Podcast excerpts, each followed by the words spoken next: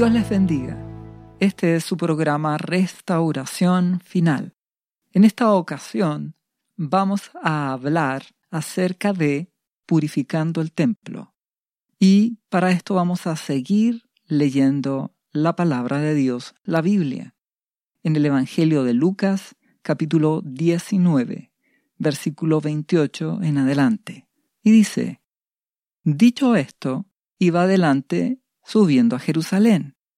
Y aconteció que llegando cerca de Betfagé y de Betania, al monte que se llama de los olivos, envió dos de sus discípulos, diciendo, Id a la aldea de enfrente, y al entrar en ella hallaréis un pollino atado, un pequeño burro, en el cual ningún hombre ha montado jamás. Desatadlo y traedlo. Y si alguien os preguntare, ¿por qué lo desatáis? Le responderéis así, porque el Señor lo necesita. Entonces, ¿por qué nuestro amado Señor Jesús va a pedir este pollino, este pequeño burro, a esa aldea? Lo que ocurre es que Él va a entrar en Jerusalén y Él va a cumplir toda la escritura, porque Dios honra su palabra ¿Y qué dice la escritura al respecto? Que todo esto aconteció para que se cumpliese lo dicho por el profeta, cuando dijo, Decida la hija de Sión, he aquí tu rey viene a ti, manso y sentado sobre una asna, sobre un pollino, hijo de animal de carga. Entonces nuestro amado Salvador, el Rey, el Mesías, va a llegar a Jerusalén en un pollino para así cumplir esta palabra. Si seguimos leyendo, dice, fueron los que habían sido enviados y hallaron como les dijo. Y cuando desataban el pollino, sus dueños les dijeron, ¿por qué desatáis el pollino? Y ellos le dijeron, porque el Señor lo necesita. Tal como nuestro amado Jesucristo les dijo que tenían que responder aprendemos de acá la importancia de ser humildes, de escuchar bien lo que nuestro Señor Jesucristo nos ordena, no solo en qué debemos hacer, sino también en cómo debemos hacer las cosas, qué debemos decir. Y si tú actúas así, si tú pides dirección a Dios en qué hacer, qué decir, y le obedeces, nuestro buen Dios te responderá, te guiará por medio del Espíritu Santo. Y Él te avalará, como fue en este caso, pues los discípulos no tuvieron problema y lo trajeron a Jesús, este pollino. Y habiendo echado sus mantos sobre el pollino, subieron a Jesús encima. Es importante destacar que nuestro amado Señor entra en Jerusalén montado sobre este pequeño burrito, este pollino. No entró montado a caballo, ni por un carro tirado por caballos, sino que mostró su humildad y mansedumbre. ¿Y qué ocurría? A su paso tendían sus mantos por el camino, en señal de un recibimiento, en señal de honra a Jesucristo. Mateo capítulo 21 también añade que otros cortaban ramas de árboles y las tendían en el camino mientras pasaba nuestro amado Señor Jesucristo montado en el pollino. Y cuando llegaban ya cerca de la bajada del monte de los olivos, toda la multitud de los discípulos, gozándose, comenzó a alabar a Dios a grandes voces por todas las maravillas que habían visto los discípulos empiezan a alabar a Dios, diciendo, bendito el Rey que viene en el nombre del Señor. Paz en el cielo y gloria en las alturas. Bendito sea Jesucristo, el Rey, el Mesías, que viene en nombre de Dios. Gloria a Dios, a nuestro Padre Celestial, Abba Padre. Entonces algunos de los fariseos de entre la multitud le dijeron, Maestro, reprende a tus discípulos, que no te alaben. Él respondiendo les dijo, Os digo que si estos callaran, las piedras clamarían. Era un momento en que la palabra de Dios se iba a cumplir. Era una señal más del amor de Dios para con su pueblo, que iba a permitir que su Hijo, Jesucristo, el Rey, el Mesías, entrara en Jerusalén y que por un momento se le reconociera por parte de sus discípulos. Era una última oportunidad que Dios estaba dando para que Jerusalén reconociera a Jesucristo como su Señor, como su Rey esperado, como su Salvador.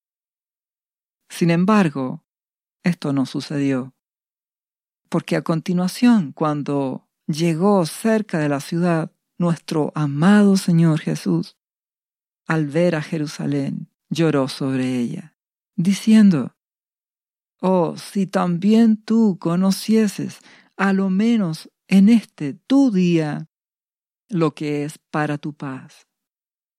Mas ahora está encubierto de tus ojos.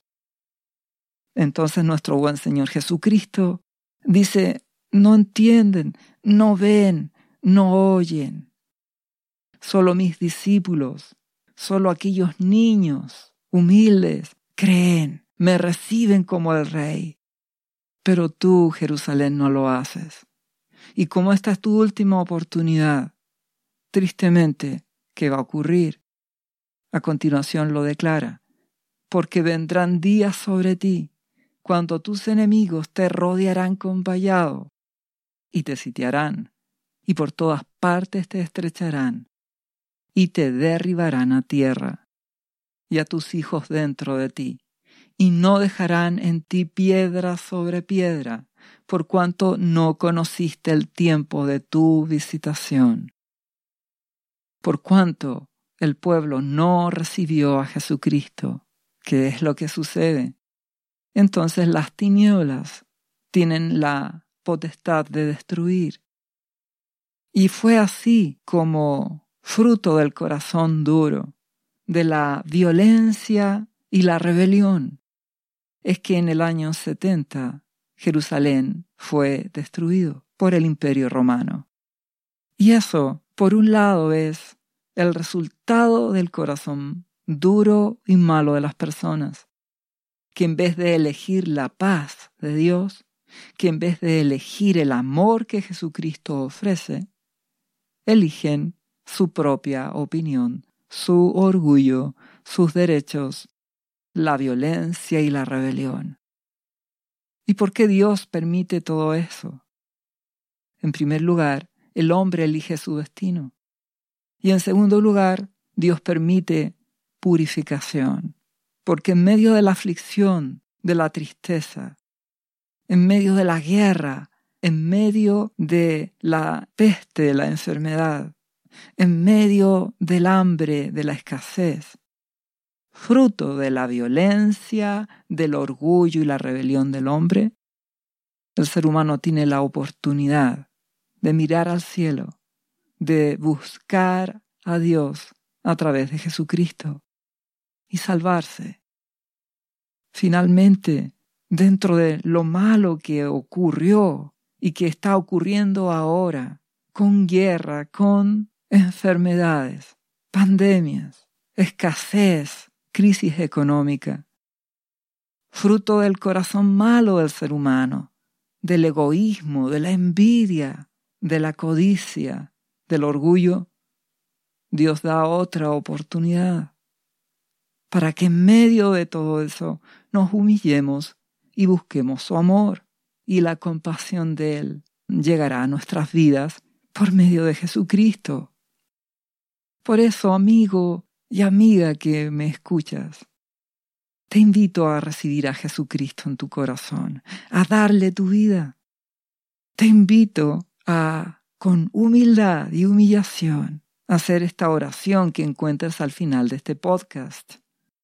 donde rindes tu vida a Jesucristo, le recibes como tu Señor y tu Salvador, arrepintiéndote de tus pecados, y hallarás gracia delante de Dios. Y este será el primer paso para ser discípulo de Jesucristo y permanecer en Él, y cada día buscarle en oración, leer su palabra, la Biblia, y tener una relación con Dios, con nuestro Padre Celestial, por medio de Jesucristo. Si seguimos leyendo, una vez que nuestro amado Jesucristo llegó a Jerusalén, dice, y entrando en el templo, comenzó a echar fuera a todos los que vendían y compraban en él, diciéndoles, escrito está, mi casa es casa de oración, mas vosotros la habéis hecho cueva de ladrones. ¿Qué nos quiere decir esta palabra? ¿Recuerdan la parábola de la levadura? Con el paso de los años, la levadura de religiosidad, de hipocresía, empieza a leudar la masa, empieza a hacer que muchos cristianos empiecen a ser hipócritas. Cristianos fuera de las iglesias y también dentro de las iglesias. Entonces, en este caso, cuando nuestro amado Señor Jesucristo fue al templo, encuentra mercaderes, gente que hace negocio, transacción, mercadería dentro de la iglesia. Y eso es lo que ocurre aún en el día de hoy. Por eso tú te encontrarás con cristianos que solo les interesa el dinero, lugares donde solo se habla de dinero, donde su casa debe ser casa de oración, iglesias que no quieren buscar a Jesús, no quieren santificarse, que no quieren limpiarse del pecado, que no buscan tener una relación con Dios. Todo eso transforma a la iglesia en general en una cueva de ladrones, un lugar donde se oculta el pecado, donde se oculta las mercancías, la codicia del hombre, donde la hipocresía esconde el pecado, donde hay idolatría por cosas de este mundo, donde no se ama a Dios, donde la ira continúa, donde las mentiras continúan, los deseos de la carne continúan, como habla el libro de Gálatas capítulo 5, esos frutos de la carne, infidelidad en el matrimonio, que es adulterio, la fornicación, que son relaciones prematrimoniales, toda clase de inmoralidad sexual, toda clase de impurezas, pasiones sensuales, idolatría, hechicería, hostilidades, peleas, celos, arrebatos de furia, ambiciones egoístas, discordias, divisiones, envidias, borracheras, orgías, fiestas desenfrenadas y cosas semejantes a estas, acerca de los cuales dice os amonesto que los que practican tales cosas no heredarán el reino de Dios. Y eso es lo que ocurre aún en el día de hoy. La iglesia se encuentra con todos estos pecados y están escondidos dentro de la iglesia. Levadura que leuda la masa. ¿Y qué es lo que hace nuestro amado Señor? Purifica su templo. Echó a los mercaderes. Entonces, el tiempo final ha llegado. Vienen tiempos de destrucción a este mundo. Hambre, guerra, enfermedad, crisis económica. Todas estas cosas malas que hablamos harán de que el pueblo de Dios se purifique del pecado y que empiece a buscar a Dios y que se santifique de verdad. Es tiempo de buscar a Jesucristo. Es tiempo de santificarnos, de apartarnos del pecado y de consagrarnos a Dios. Si seguimos leyendo, después de la purificación que nuestro amado Señor Jesucristo hizo en el templo, Él enseñaba cada día en el templo. Pero los principales sacerdotes, los escribas y los principales del pueblo procuraban matarle.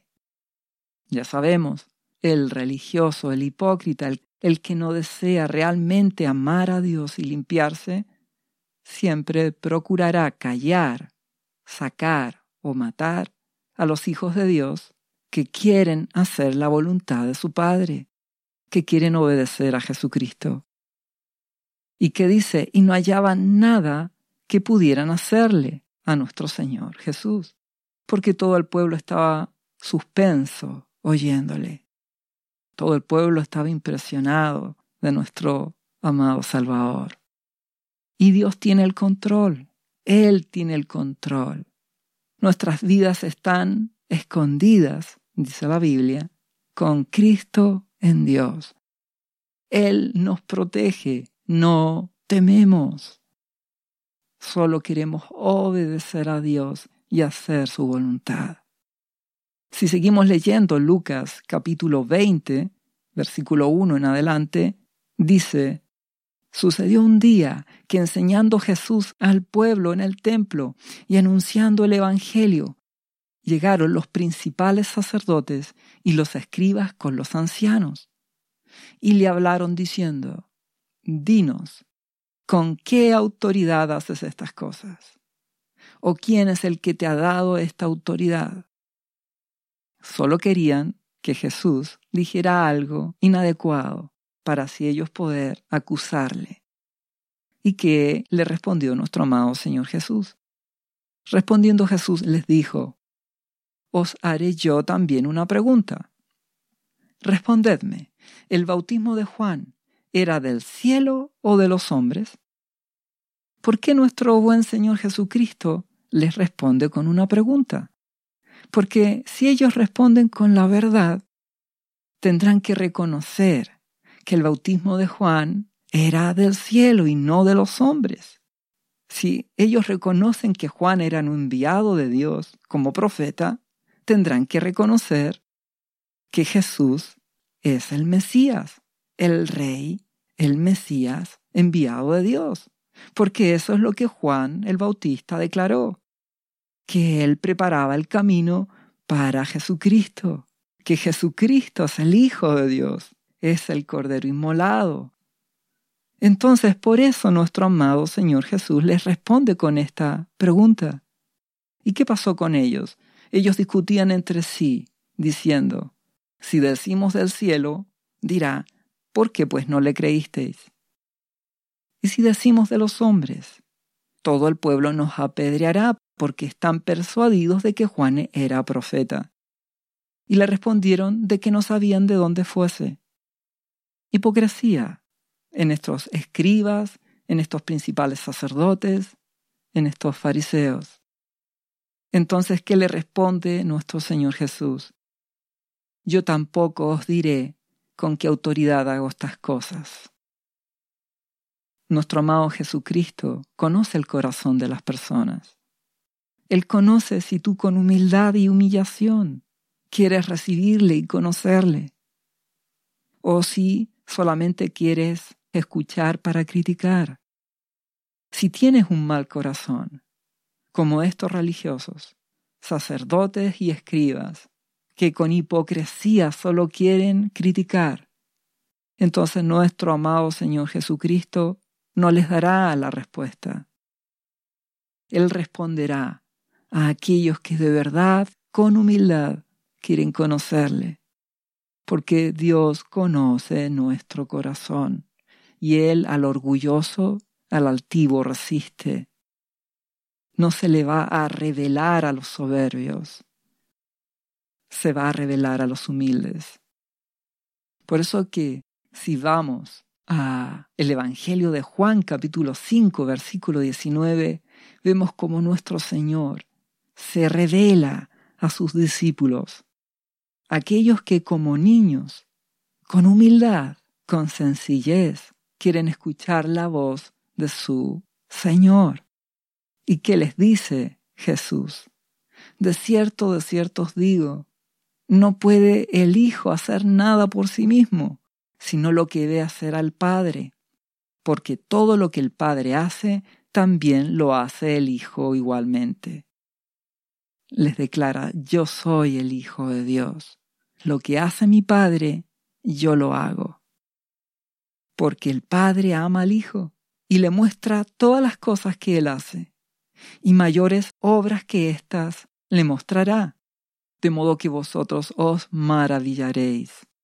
Porque como el Padre levanta a los muertos y le da vida, así también el Hijo a los que quiere da vida. El Padre le ha dado toda autoridad a nuestro amado Jesús para dar vida. Por eso Él resucitó a los muertos. Y por eso espiritualmente Jesús nos ha dado vida cuando la recibimos en nuestro corazón. A continuación dice Juan 5, 22, porque el Padre a nadie juzga, sino que todo el juicio dio al Hijo. Dios Padre le ha dado a Jesucristo la autoridad de juzgar, de hacer juicio. ¿Para qué? Para que todos honren al Hijo como honran al Padre.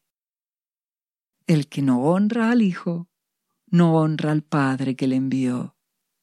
Por eso adoramos a nuestro Padre Celestial.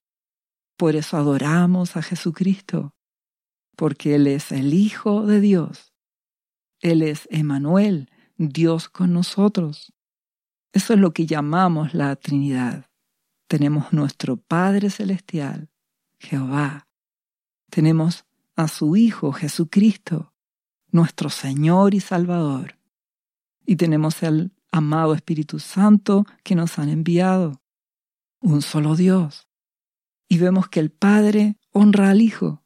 Por eso adoramos a Jesucristo. Y a través de Él adoramos al Padre.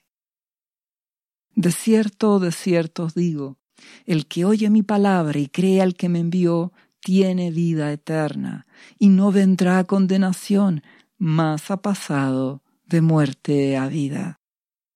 Esa es la verdad. Cuando recibimos a Jesucristo en nuestro corazón, le rendimos nuestras vidas, le creemos, le obedecemos, tenemos vida en Él, vida eterna, ya no hay condenación, pasamos de la muerte a la vida. De cierto, de cierto os digo, viene la hora, y ahora es, cuando los muertos oirán la voz del Hijo de Dios, y las que la oyeren vivirán. Porque como el Padre tiene vida en sí mismo, así también ha dado al Hijo el tener vida en sí mismo. En Jesucristo está la vida. Nuestro amado Señor lo dijo, el que cree en mí, aunque esté muerto, vivirá. Tenemos vida eterna en Jesucristo. Él es el camino para llegar al Padre. La vida es temporal. Muchos viven pocos años en este mundo. Mas los que tenemos a Jesucristo en nuestro corazón y le obedecemos, tenemos vida eterna en Él. Y también nuestro amado Jesús continúa diciendo, además de tener vida en mí mismo, también el Padre me dio la autoridad de hacer juicio por cuanto es el Hijo del Hombre.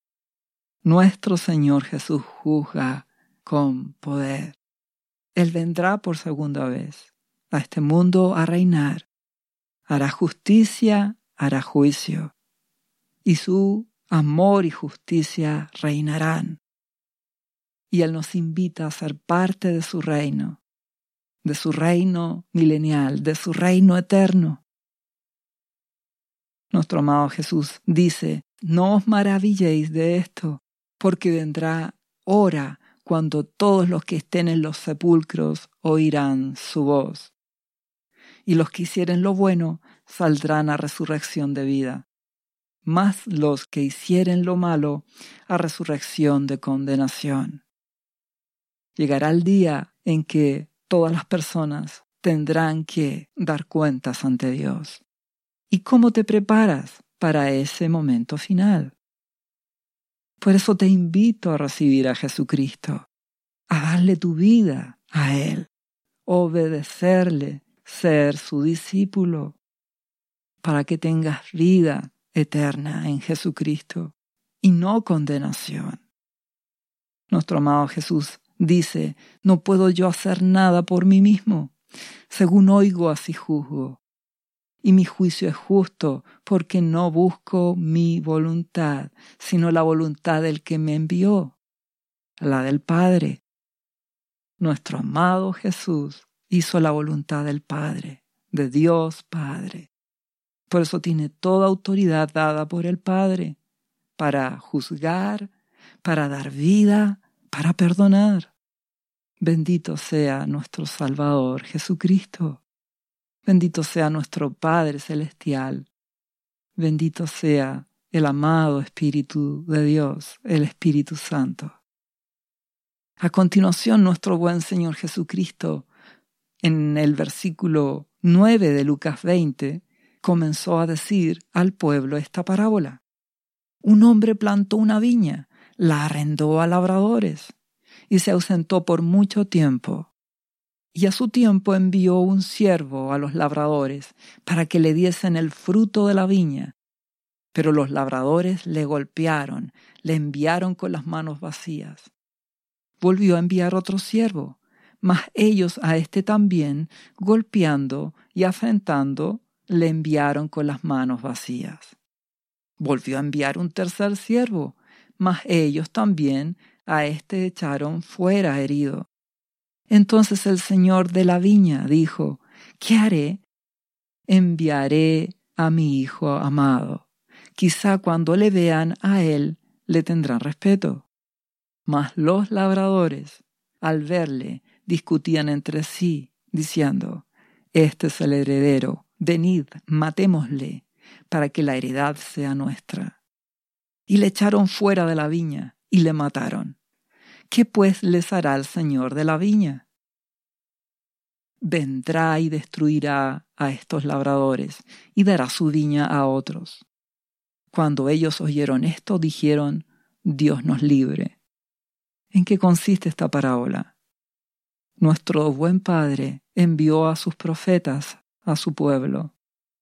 Y los religiosos de la época, por cuanto no amaban a Dios, por cuanto la levadura de la hipocresía llenó sus vidas, es decir, aparentaban amar a Dios, pero no le buscaban, no tenían pasión por Dios, no querían limpiar sus vidas, no querían conocer a Dios, no querían tener una relación espiritual con Dios, solo les bastaba la apariencia, entonces rechazaban a los enviados de Dios, que les decían que tenían que darle el corazón a Dios, que Dios no es un ídolo para que tú le lleves una ofrenda, un dinero y que esperas que Él haga algo a cambio.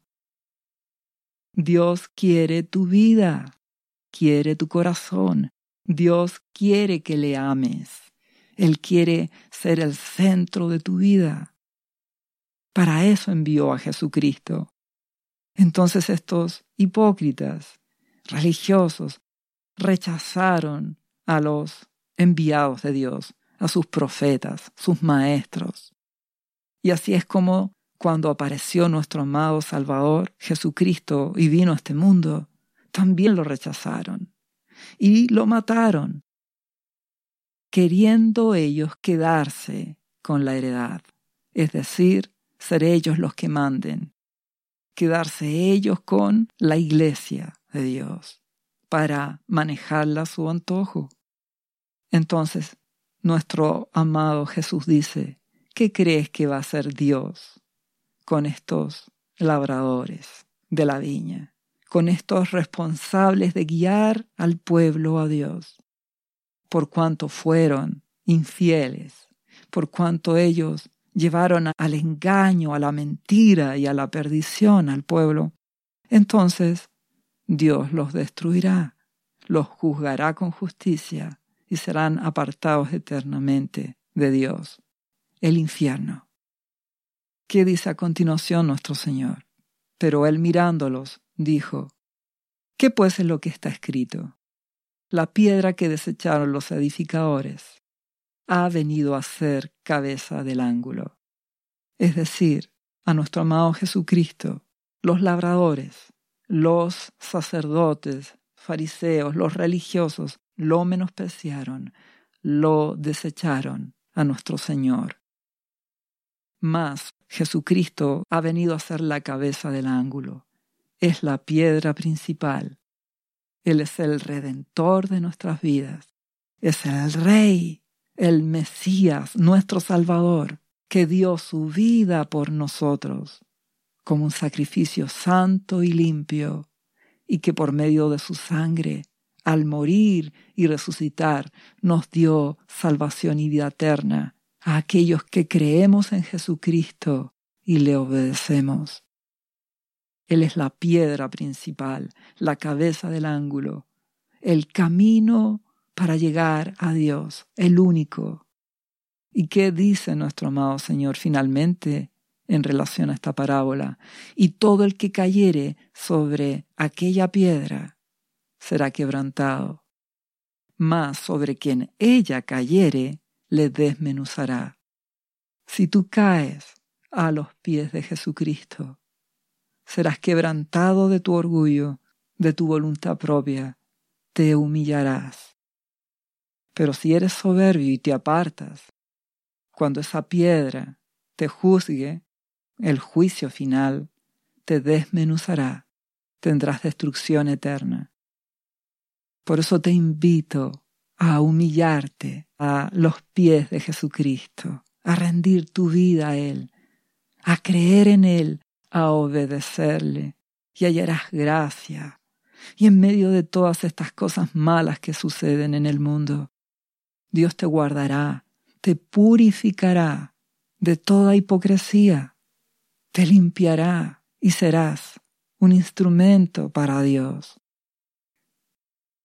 Si seguimos leyendo Lucas capítulo 20, versículo 19, leemos que procuraban los principales sacerdotes y los escribas echarle mano en aquella hora, capturar a nuestro Señor, porque comprendieron que contra ellos había dicho esta parábola, la que acabamos de leer, los labradores malvados.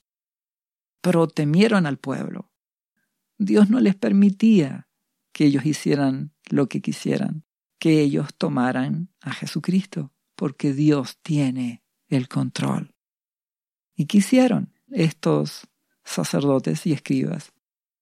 Y echándole, enviaron espías que se simulasen justos, a fin de sorprenderle en alguna palabra, para entregarle al poder y autoridad del gobernador.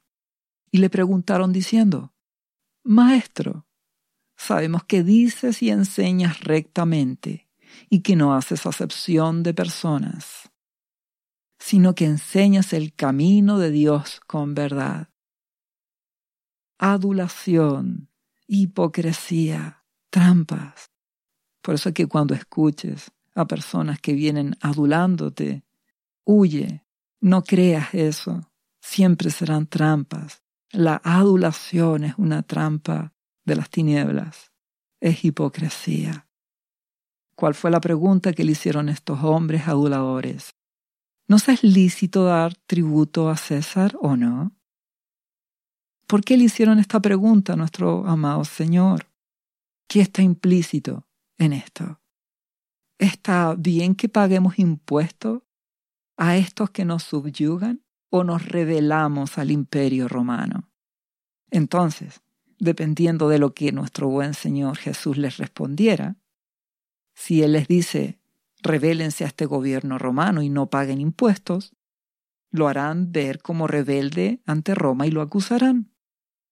Y si nuestro Señor Jesucristo dice, paguen impuestos, lo llevarán al pueblo como traidor, porque aparentemente apoya a los romanos. ¿Comprenden lo que es una trampa? Lo que es un corazón malo que adula y que está buscando hacer caer a nuestro amado Señor. Más, nuestro amado Jesucristo, comprendiendo la astucia de ellos, les dijo, ¿Por qué me tentáis?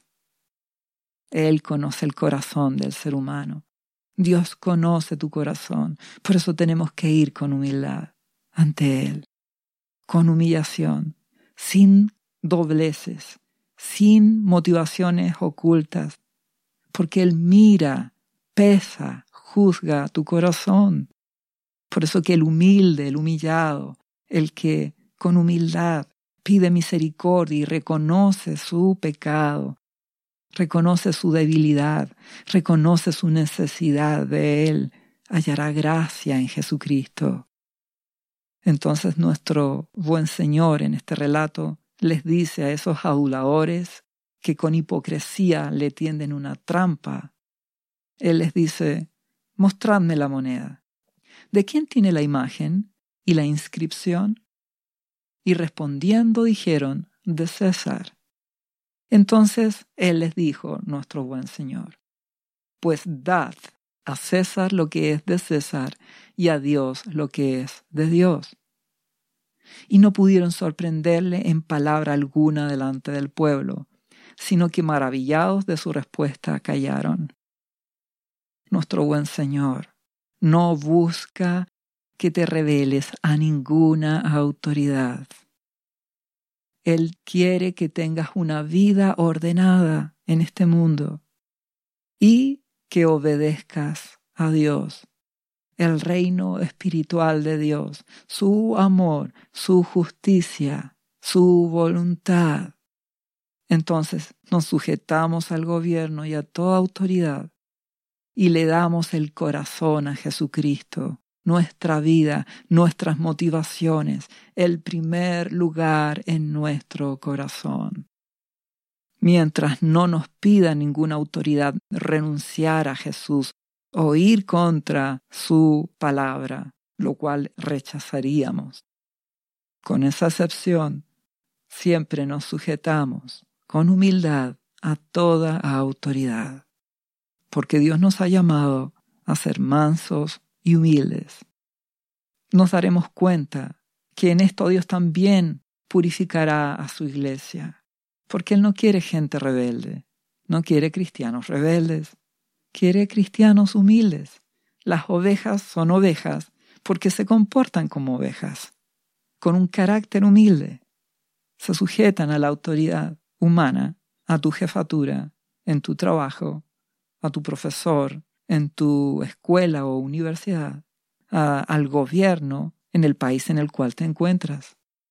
Y por sobre todo, con humildad, te sujetas a Dios. Dios purificará a su iglesia para que sea mansa y humilde y sujeta a toda autoridad.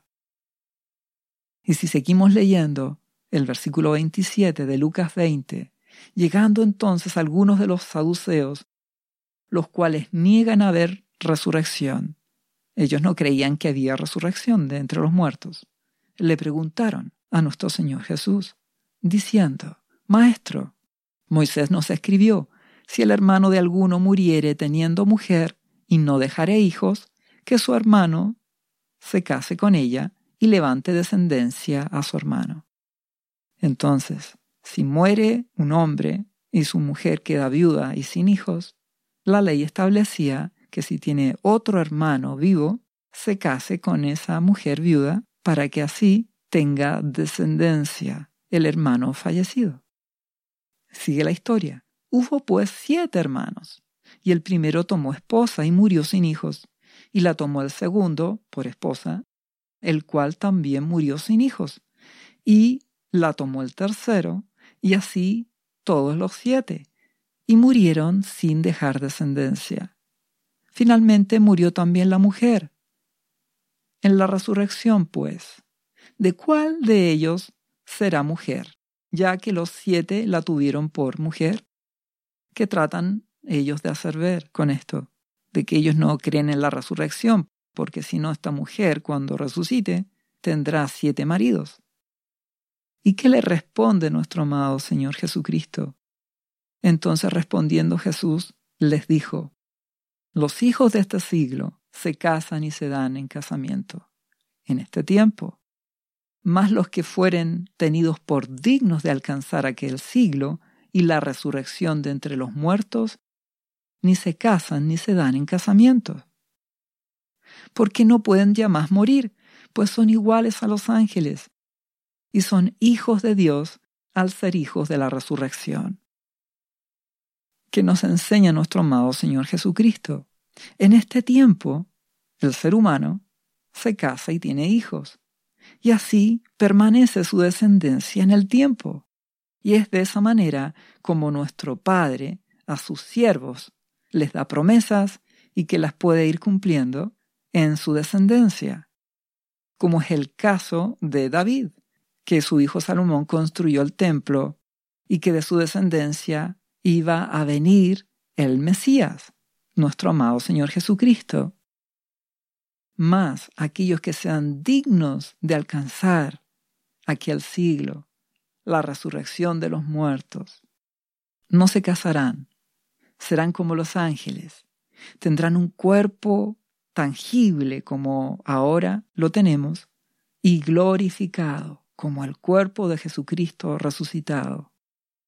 Serviremos a Dios, tendremos vida eterna en Jesucristo, pero son pocos los que son tenidos por dignos, porque son pocos los dispuestos a renunciar a su vida, a darle la vida a Jesucristo y dejar que Jesucristo gobierne en sus vidas. Por eso te invito a darle tu vida por completo a Jesucristo. Seguirás trabajando, estudiando y haciendo todas las cosas normales. Más tu corazón, tu anhelo, tu vida será de Jesucristo. Tu prioridad será su reino, hacer su voluntad, tener una comunión con Él, oír su voz para obedecerle, santificarte. Y Dios transformará por medio del Espíritu Santo tu vida. Tú harás tu parte, te santificarás y el amado Espíritu Santo te ayudará y te dará victoria. Y serás considerado digno en aquel tiempo. Tendrás resurrección en Jesucristo y vida eterna. Esa es la invitación que nos da nuestro Padre bueno al dar a su Hijo Jesucristo como nuestro Señor y Salvador. A continuación dice nuestro Señor y les aclara respecto de la resurrección. Pero en cuanto a que los muertos han de resucitar, aún Moisés lo enseñó en el pasaje de la zarza, cuando llama al Señor, Dios de Abraham, Dios de Isaac y Dios de Jacob. Porque Dios no es Dios de muertos, sino de vivos, pues para Él todos viven. Y no osaron preguntarle nada más. Jesucristo resucitó. En Él está la vida. Y los que creemos en Él y le obedecemos, tendremos vida eterna en Él. Resucitaremos con cuerpos tangibles y glorificados. Seremos como los ángeles y viviremos para servir a Dios en gozo, en alegría eterna. Te invito a creer en Jesucristo y darle tu vida. A continuación, Jesucristo les dijo, ¿cómo dicen que el Cristo, el Mesías, es el hijo de David? Pues el mismo David dice en el libro de los Salmos, dijo el Señor a mi Señor. Es decir, Dios Padre le dijo al Señor, siéntate a mi diestra hasta que ponga a tus enemigos por estrado de tus pies. David pues le llama Señor. ¿Cómo entonces es su hijo? ¿Por qué les hace esta pregunta nuestro amado Señor Jesucristo? Quiere hacerles entender él vino a la tierra. Él se encarnó. Fue un hombre. Mas nuestro amado Jesucristo es eterno. Él era antes que David. Él era antes que Adán. Emanuel significa Dios con nosotros. Es Dios, el Hijo de Dios. Y por eso tienes que conocer a Jesucristo y entender que Él es nuestro Rey, nuestro Salvador, nuestro Redentor, y Él es Dios Hijo. Desde la eternidad estaba junto al Padre.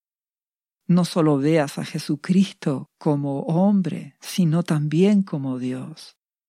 Por eso adoramos a Jesucristo, como adoramos a nuestro Padre Celestial, Abba Padre, Jehová, y adoramos al Espíritu Santo, el Espíritu de Dios, esa maravillosa persona que Dios ha enviado a morar a nuestras vidas, que nos guía a Jesucristo, lo glorifica, y nuestro amado Jesús glorifica al Padre. Y dice, y oyéndole todo el pueblo, nuestro buen Señor amado dijo a sus discípulos, Guardaos de los escribas, tengan cuidado de ellos, que gustan de andar con ropas largas y aman las salutaciones en las plazas y las primeras sillas en las sinagogas y los primeros asientos en las cenas, que devoran las casas de las viudas y por pretexto hacen largas oraciones. Estos recibirán mayor condenación. Que nos quiere decir nuestro buen Señor amado Jesucristo, tengan cuidado de aquellos que dicen ser cristianos, que les gusta impresionar con sus ropas, que aman que los reconozcan los hombres, que sean saludados, que desean ocupar los primeros puestos para ser vistos y reconocidos, que devoran las casas, es decir, obtienen dinero buscan dinero de las personas y hacen aparentes largas oraciones para verse santos, para verse apartados y que aparentan ser mis discípulos, pero que no me aman, que su corazón está lejos de mí, que aman este mundo, la gloria y el reconocimiento de este mundo, que aman la grandeza de este mundo. Tengan cuidado porque los hipócritas tendrán mayor condenación. Dios nos quiere humildes, Él quiere una iglesia de verdad. Jesucristo pagó con su sangre y su dolor por hijos que le amen de verdad. Por eso, en este tiempo de aflicción que viene sobre el mundo, en el tiempo final en que nos encontramos, con guerra, con crisis económica, con enfermedad, con violencia desatada, con rebelión en el mundo. En medio de eso Dios purificará a su pueblo y hará que sus hijos le amen de verdad, que se limpien del orgullo, del amor al dinero, que se limpien de la vanagloria, de la hipocresía, de querer ser vistos por los demás, Todas estas circunstancias servirán para que la iglesia en general de Jesús, sus discípulos, tomen determinaciones y se limpien para ser cristianos de verdad. A continuación, levantando los ojos, nuestro amado Jesucristo vio a los ricos que echaban sus ofrendas en el arca de las ofrendas. Gente con mucho dinero dando grandes ofrendas en el templo, queriendo ser vistos.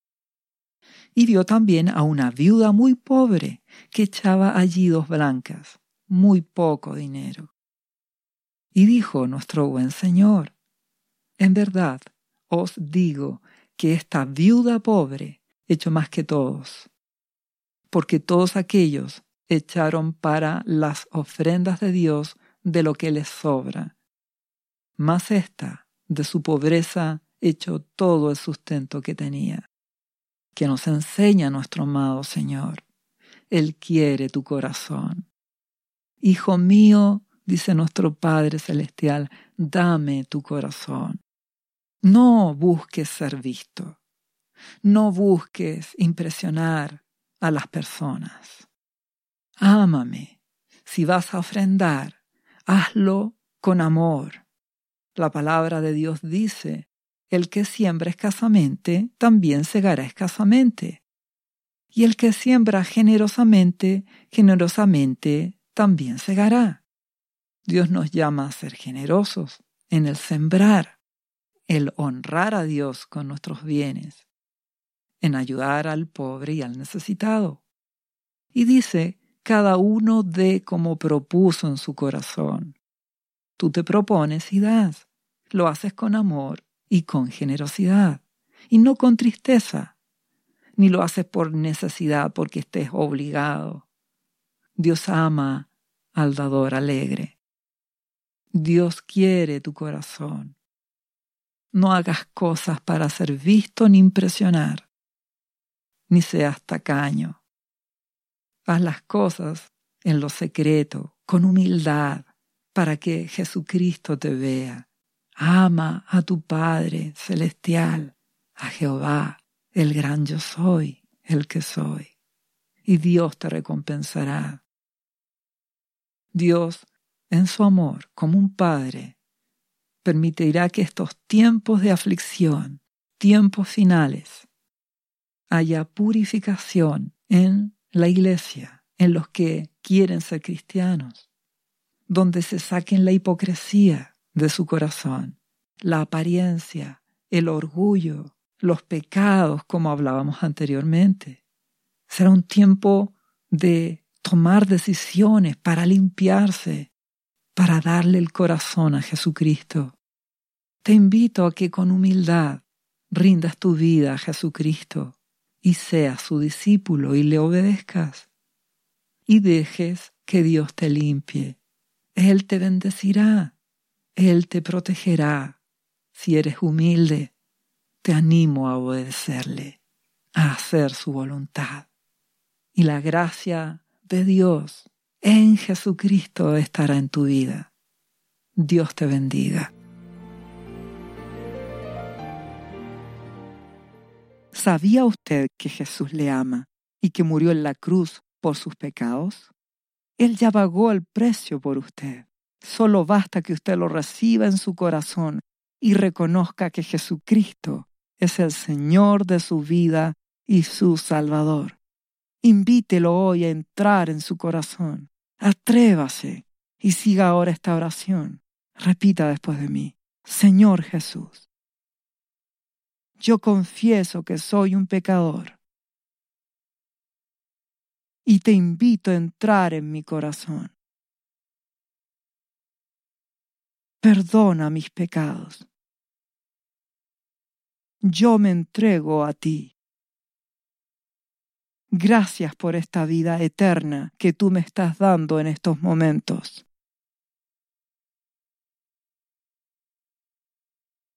Yo te confieso ahora como mi Señor y mi Salvador. Lea la Biblia y busque una iglesia cristiana para que le enseñen la palabra de Dios. Lea Juan capítulo 3 versículo 16. Visite cristo-viene.cl. ¿Sabías que Jesús te ama y quiere sanarte de toda enfermedad? La Biblia dice que Jesús llevó tus enfermedades y sufrió tus dolores para que tú ahora estés sano. Solo tienes que creer en Jesús y pedirle que entre a tu corazón y perdone tus pecados.